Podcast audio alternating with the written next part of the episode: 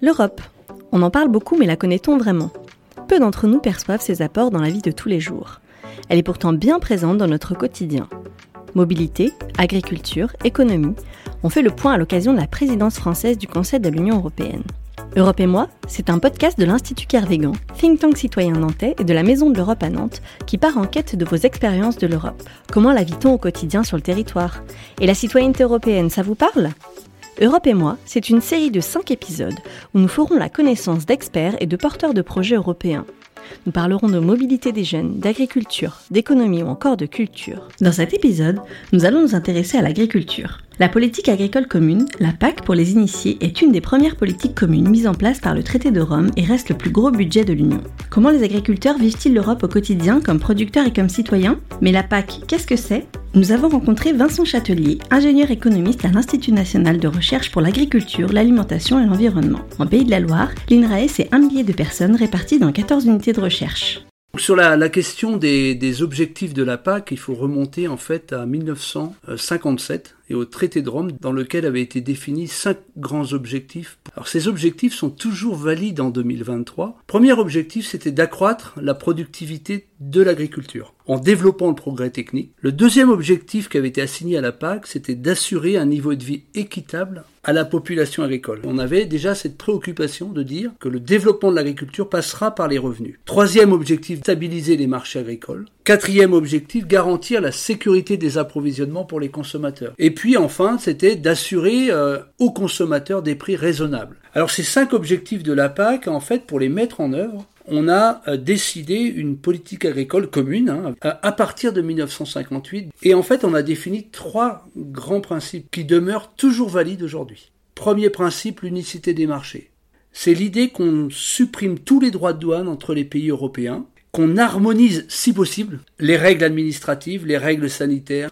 Le deuxième grand principe de la PAC, c'était la préférence communautaire, cette idée selon laquelle on donne la préférence quand on est déficitaire dans un des pays de la zone à l'achat dans le pays partenaire. Et puis on a organisé aussi une protection de la zone communautaire vis-à-vis -vis du reste du monde et puis le troisième grand principe, c'est la solidarité financière. C'est l'idée selon laquelle les dépenses devaient être supportées en commun par l'ensemble des États membres constitutifs de la zone. Les objectifs et principes de la PAC restent les mêmes, mais l'agriculture et son contexte ont évolué. La PAC a dû s'adapter. Alors au niveau de l'histoire de la PAC, première étape, la construction de la PAC avec la naissance des organisations communes de marché dans les années 60. C'est là où on a défini les prix garantis, les modalités de protection du marché. Et puis ensuite, nous avons eu une aide qui est encore valide hein, 40 ans plus tard, qui est l'aide à la montagne, aux agriculteurs localisés dans les zones défavorisées. Et puis dans les années 80, on s'est rendu compte que la PAC fonctionnait très bien que finalement la protection du marché et les prix garantis situés à un niveau élevé avaient encouragé les agriculteurs à produire plus, si bien qu'on est devenu excédentaire.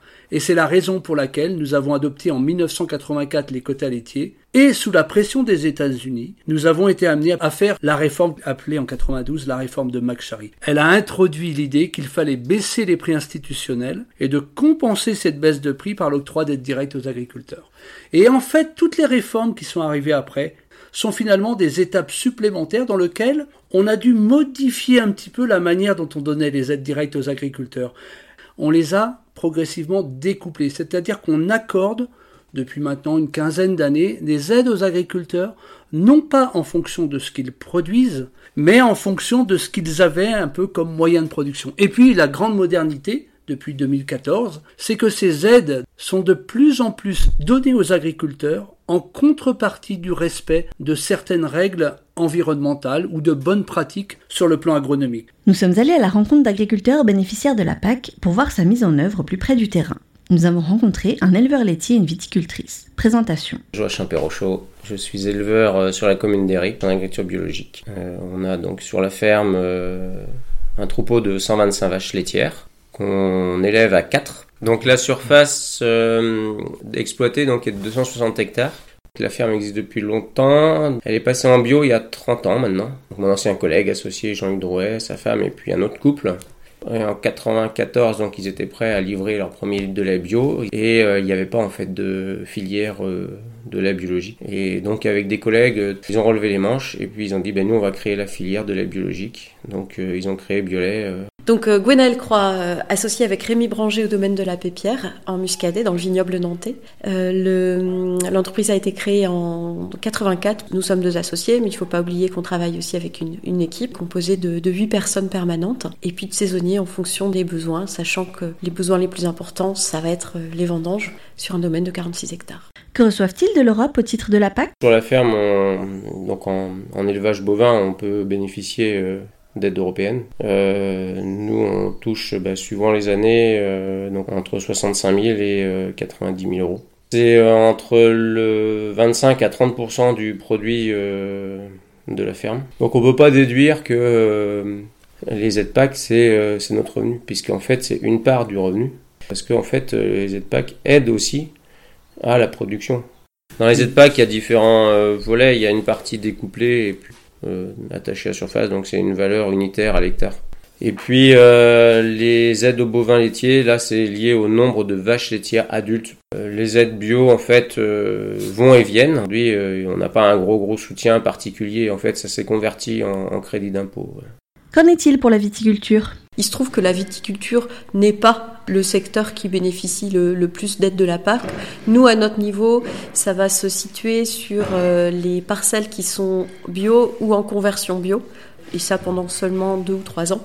L'Europe est présente à d'autres niveaux dans le cadre des, des assurances euh, climatiques. Donc euh, nous cotisons volontairement à des, à des assurances, euh, mais nous bénéficions d'un soutien de l'Europe. L'Europe est présente aussi pour la gestion très macro des surfaces viticoles et notamment ça va se faire via des campagnes d'arrachage quand les surfaces sont trop importantes et il y a un élément qui est assez important et qui nous a beaucoup aidé il faut le reconnaître dans cadre de- des bouleversements climatiques et notamment dans le cadre des gels de printemps qui sont extrêmement dommageables euh, pour les récoltes. Les vignerons ont massivement investi dans des solutions de protection contre le gel. Dans ce cadre-là, il y a des systèmes européens euh, via des aides FEADER donc qui sont couplés avec des aides régionales euh, qui permettent de, de soutenir euh, ces investissements à hauteur de 30%. Il y a un, un volet important aussi du soutien de l'Europe par rapport à, pour la viticulture, c'est euh, tout le soutien par rapport à des projets de, de nos tourismes. Dans notre région, dans le Muscadet, euh, il y a un certain nombre de projets qui ont été soutenus euh, par ce qu'on appelle euh, des projets leaders.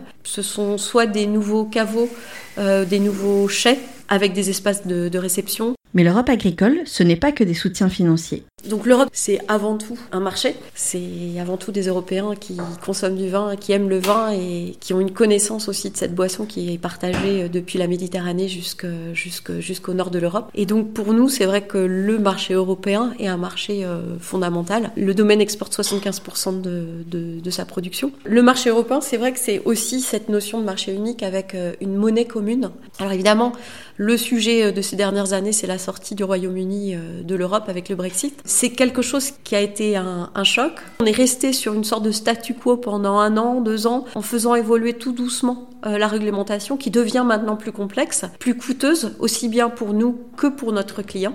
Oui, l'Europe, c'est aussi l'Europe du travail. Si vous venez au moment des vendanges, vous allez voir qu'il y a beaucoup de langues qui s'expriment. Une personne, un citoyen européen peut travailler partout en Europe sans avoir besoin d'autorisation particulière. Et ça, c'est ça, c'est très important parce que ça donne énormément de flexibilité justement euh, à des périodes comme les vendanges où on a besoin de beaucoup de monde. L'Europe, c'est euh, effectivement l'Europe des, des signes de qualité, l'Europe des appellations, donc qui sont déclinés dans chaque pays avec des AOP, des IGP. Si on parle des dix dernières années, il y a un élément qui a été assez fort où on a senti que l'Europe était très présente et on le sent encore beaucoup. Euh, c'est tout ce qui est euh, label bio. Donc ça suppose donc que les cahiers des charges sont validés au niveau européen. Et ça a pour conséquence que, euh, comme pour tout élément qui vient au niveau européen, il y a des compromis à faire, notamment entre les agricultures du sud de l'Europe et les agricultures du nord de l'Europe, qui n'ont pas les mêmes contraintes climatiques, qui n'ont pas les mêmes pratiques historiques. Et euh, ça se joue au niveau de la viticulture, principalement sur la notion de cuivre pour lutter contre le mildiou. Et donc actuellement, les grosses discussions, ça va être au niveau des doses de cuivre. La réglementation en général est quand même très très astreignante. On a, on a, des, on a des éléments à appliquer, à respecter. Et euh, on a énormément d'informations aussi à transmettre. Après, on a euh, des réglementations donc, euh, qui viennent euh, en complément. Donc, la réglementation sur le, sur le bien-être animal. Les produits alimentaires sont euh, soumis à la réglementation européenne. Euh, la partie sanitaire, vétérinaire aussi. c'est issu de la réglementation européenne. Nous, notre quotidien, qu'on sache ou qu'on le sache pas, en fait, est régi par, en grande partie par la réglementation européenne. Alors, après plus de 60 ans d'existence, quel est le bilan de la PAC Écoutons Vincent Châtelier. Donc on est en, 2023 et le, bilan de la politique agricole commune a fait l'objet de nombreux travaux. Je pourrais donner deux ou trois idées. La première au niveau des élargissements des pays de l'Union européenne. À chaque fois, il y a eu des longues phases de transition et à chaque fois, ces élargissements ont apporté des problématiques nouvelles. Mais au global, les élargissements étaient plutôt positifs en ce sens qu'ils apportaient quelque part une diversité de production qui était utile dans le marché intérieur. Je pense notamment à l'arrivée euh, des pays du sud de l'Europe qui ont permis de fournir aux pays du nord des fruits et légumes notamment dans des conditions de prix très avantageuses. L'arrivée des pays de l'Est est une étape différente, qu'elle est arrivée rapidement, avec dix ans de transition, dans les années début 2000. La nouveauté, ça a été évidemment l'intégration de très très nombreuses euh, petites structures euh, des exploitations euh, qui ressemblaient à celles que nous avions euh, au lendemain de la guerre. Et donc il a fallu avoir une politique à la fois de marché agricole et une politique sociale. Le deuxième point, c'est l'indépendance de l'Europe sur le plan agricole. Aujourd'hui, l'Europe a une balance commerciale pour les produits agricoles et agroalimentaires positive de 45 milliards d'euros. On est la deuxième zone la plus excédentaire au monde derrière le Brésil. L'excédent de l'Europe a pour corollaire des pays très déficitaires. Je pense à la Chine qui est à moins 120 milliards de balance commerciale. Je pense au Royaume-Uni euh, qui est sorti de l'Europe avec un déficit commercial de 35 milliards. Donc en fait, l'Europe est une zone excédentaire, mais il y a quelques produits pour lesquels elle n'est pas encore euh, capable d'être autosuffisante. Je pense au soja, et je pense euh, aussi aux fruits et légumes. Au niveau des revenus agricoles, les économistes ont tendance à dire que le revenu des agriculteurs européens a quand même progressé sur la période, mais il est victime d'une très grande hétérogénéité de situation. Dans tous les pays d'Europe, on a des revenus qui varient beaucoup en, fonction des spéculations agricoles, en fonction aussi de la taille des exploitations, et si bien qu'il est très difficile de parler de revenus moyens des agriculteurs. Et puis au niveau de la restructuration des exploitations, la PAC a permis de générer des gains de productivité si exceptionnels dans l'agriculture européenne que le nombre d'exploitations est devenu euh, très limité. Euh, nous sommes aujourd'hui en France à moins de 400 000 exploitations agricoles, dont 100 000 détiennent les deux tiers de la surface agricole utile. Et les agriculteurs, comment vivent-ils l'Europe? Quelles connaissances en ont-ils? Et comme citoyen, quelle envie d'Europe? Écoutons Arnaud Leclerc, professeur de sciences politiques à Nantes Université, spécialiste des questions européennes. On présuppose tous que euh, les agriculteurs ont une bien meilleure connaissance euh, du fonctionnement des systèmes européens, mais on n'est pas capable de le chiffrer. On n'est pas capable de dire que c'est une réalité massive ou est-ce que c'est juste les leaders des mouvements à l'intérieur euh, du monde agricole qui sont en contact et qui donc eux ont développé une, meilleure connaissance. On a de moins en moins de données sur, sur le monde de l'agriculture du point de vue des du point de vue des résultats électoraux, tout simplement parce que l'affaiblissement en nombre euh, de la catégorie agriculteur en France, bah, ça fait que c'est une catégorie qui a disparu des enquêtes, euh, des outils euh, qu'utilisent les, instituts de sondage, par exemple, ou même dans l'analyse des résultats de vote. Tous les cas, à noter, parce que ça, on l'a repéré dans plusieurs sondages, il y a aussi une très grande déception du monde agricole, parce que bah, finalement, l'agriculture, elle n'est pas un thème majeur des campagnes européennes. Ce qui est bizarre, parce que c'est une compétence majeure de l'Union. Quand on regarde sur la question de l'implication, cette fois-ci, j'allais dire citoyenne, des agriculteurs au regard du monde européen, là on a quelques indicateurs. Il y a traditionnellement une participation plus forte du monde agricole aux élections, y compris sur les dernières élections européennes par exemple. En France, on est à 50% de participation, mais dans le monde agricole, on est à 66% on n'a pas toujours conscience en France que le monde agricole fait partie depuis longtemps euh, des groupes qui ont alimenté l'euroscepticisme. C'est sans doute en grande partie lié aux évolutions de la PAC. Par exemple, on a rarement en tête que euh, lors du vote du traité de Maastricht, référendum de 92, c'était le principal groupe d'opposants. Il n'y a pas d'opposition à l'Europe, mais il y a une opposition à cette Europe-là. L'Europe est un cadre nécessaire, mais ce qui fait débat, c'est les orientations politiques qui sont données à l'intérieur. Quand on vote euh, sur le traité de Maastricht, bah, c'est exactement le moment de euh, la réforme Remakchari euh, de la PAC. Si on prend le traité constitutionnel européen en 2005, grand débat dans la société française, quand on regarde dans le monde agricole, c'est 70% le taux de refus. Et donc là encore, ça n'est pas un refus de l'Union européenne ou du cadre européen, mais c'est un refus de l'orientation politique qu'a prise l'Union. Il y a aussi une contestation du caractère bureaucratique de la politique de la PAC et donc de l'Europe derrière.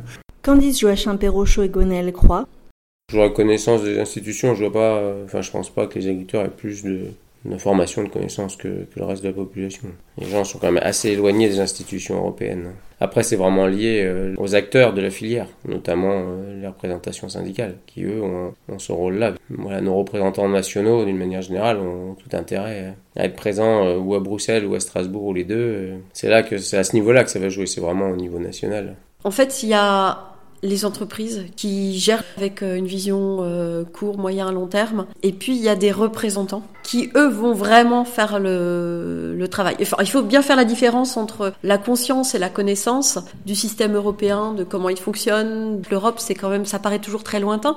Euh, il faut pas l'oublier. Je suis pas certaine que des éléments qui paraissent lointains, euh, type euh, réglementaire, administratif, donnent du cœur, rendent proche euh, une, euh, une entité telle que l'Europe. Enfin, l'Europe, elle se vit vraiment, à mon sens, euh, par les relations qu'on peut créer. Et c'est pour ça que, je fais une digression, mais c'est pour ça que le programme Erasmus, il a tellement de sens. Le fait de, le fait de travailler avec, euh, avec des partenaires européens, ça enrichit cet attachement à une entité type Europe. Quand on voit les votes de population agricole, où les gens peuvent être assez défiants des fois par rapport à l'Europe, mais euh, les agriculteurs sont quand même pas au fond d'eux-mêmes, ils savent bien que c'est quand même le bouclier euh, qui, qui, nous protège. quoi. C'est quand même euh, l'Union Européenne un des moyens ou un des outils qui peut nous permettre d'avoir une régulation du commerce et, et de ne pas se retrouver complètement en concurrence avec des pays ou des réglementations moins disantes que chez nous. Quoi. Quel pouvoir ont les agriculteurs français auprès des institutions européennes pour défendre leur point de vue? L'analyse d'Arnaud Leclerc. Euh, la France est un des grands défenseurs de la PAC, mais c'est justement quelque chose qui a été euh, pas toujours bien vécu par nos partenaires, parce qu'on a souvent bloqué toutes les évolutions. Et là, pour le coup, les agriculteurs et leur organisation syndicale ont joué un grand rôle. Lorsqu'il y a un intérêt majeur d'un pays en cause, ce pays est en droit d'exiger le maintien de l'unanimité et donc de facto, se retrouvent avec un droit de veto. Les agriculteurs eux-mêmes l'ont parfaitement compris, leurs représentants syndicaux également, et donc ils savent très bien, lorsqu'il y a une proposition de réforme, la bloquer nationalement. On revient sur le dossier quelques mois plus tard, on essaie de trouver une forme, entre guillemets, de compromis, mais ça c'est très emblématique du système. C'est-à-dire, euh, on fait une proposition assez radicale, il y a des oppositions, on essaye de bloquer, euh, il y a des États qui quand même n'ont pas envie euh, que ça continue de coûter aussi cher, et puis finalement on trouve un deal euh, qui fait pas un grand sens hein, pour l'avenir. Euh, c'est clair que la FNSEA a plus travaillé euh, avec l'État français dans le cadre de ce qu'on appelle une forme de cogestion, et que du coup la manière d'obtenir de l'influence à Bruxelles transite par les instances nationales. Alors qu'il y a d'autres acteurs qui, parce que justement ils ont longtemps été marginalisés, leur manière de percer a été de contourner. Ça s'est fait à la fin des années 90, début des années 2000. C'est à ce moment-là qu'il y a eu des, des la commission s'est ouverte à d'autres discours, on était en train de construire de nouvelles réformes, etc. Et les acteurs qui bloquaient pouvaient gêner la commission, donc il s'est il ouvert des fenêtres d'opportunité. Le Parlement, ça reste une instance un peu euh, difficile parce que le monde agricole y est toujours représenté, parce que chaque parti fait attention à ce qu'il ait au moins un élu. L'essentiel de la décision se prend plutôt à la Commission et dans le travail avec les États. Euh, le Parlement, ça n'est que la phase de finalisation où on, on, on ajoute, entre guillemets, des, des petites variantes à un projet qui est déjà très arrêté, quoi, très construit. Une nouvelle réforme de la PAC se met en place pour la période 2023-2027. Est-elle compatible avec le Green Deal? Écoutons Vincent Châtelier.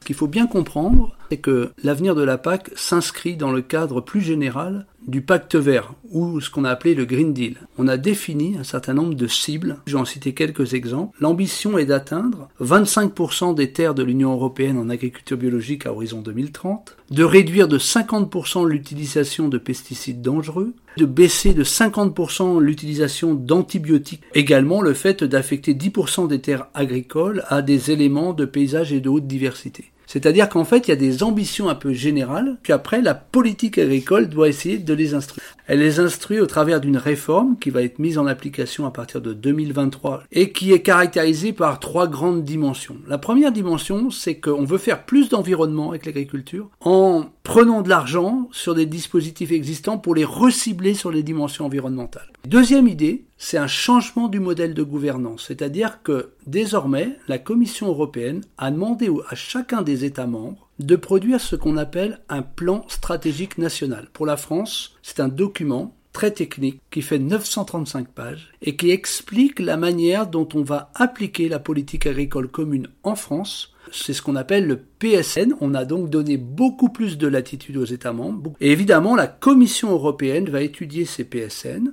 et dans deux ans aura la possibilité de dire aux États s'ils ont fait assez ou non par rapport aux questions environnementales. Donc pour l'instant, la France est restée dans une vision, on va dire, assez conservatrice, même si on a adopté une nouveauté qu'on appelle l'éco-régime. On demande aux agriculteurs pour qu'ils conservent 25% des aides qu'ils avaient au titre du premier pilier, de respecter un certain nombre de pratiques. Alors on a fait des travaux à l'INRAE qui montrent que le dispositif ne va pas être très contraignant in fine, ce qui pourrait conduire à partir de 2025 à ce que la Commission européenne nous tape un peu sur les doigts euh, par rapport à la prise en compte des ambitions environnementales du Green Deal dans la nouvelle PAC. Pour conclure, nous laissons la parole à Gwenaël Croix et Joachim Perrochot.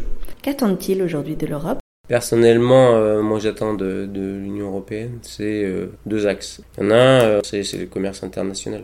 L'agriculture, c'est la souveraineté alimentaire. Ce que j'attends, c'est le rôle que j'ai pu évoquer tout à l'heure, c'est le rôle de bouclier. Et puis, que l'agriculture soit pas objet de troc dans les, dans les négociations internationales. Et ça, c'est inadmissible, parce que ça veut dire des faillites.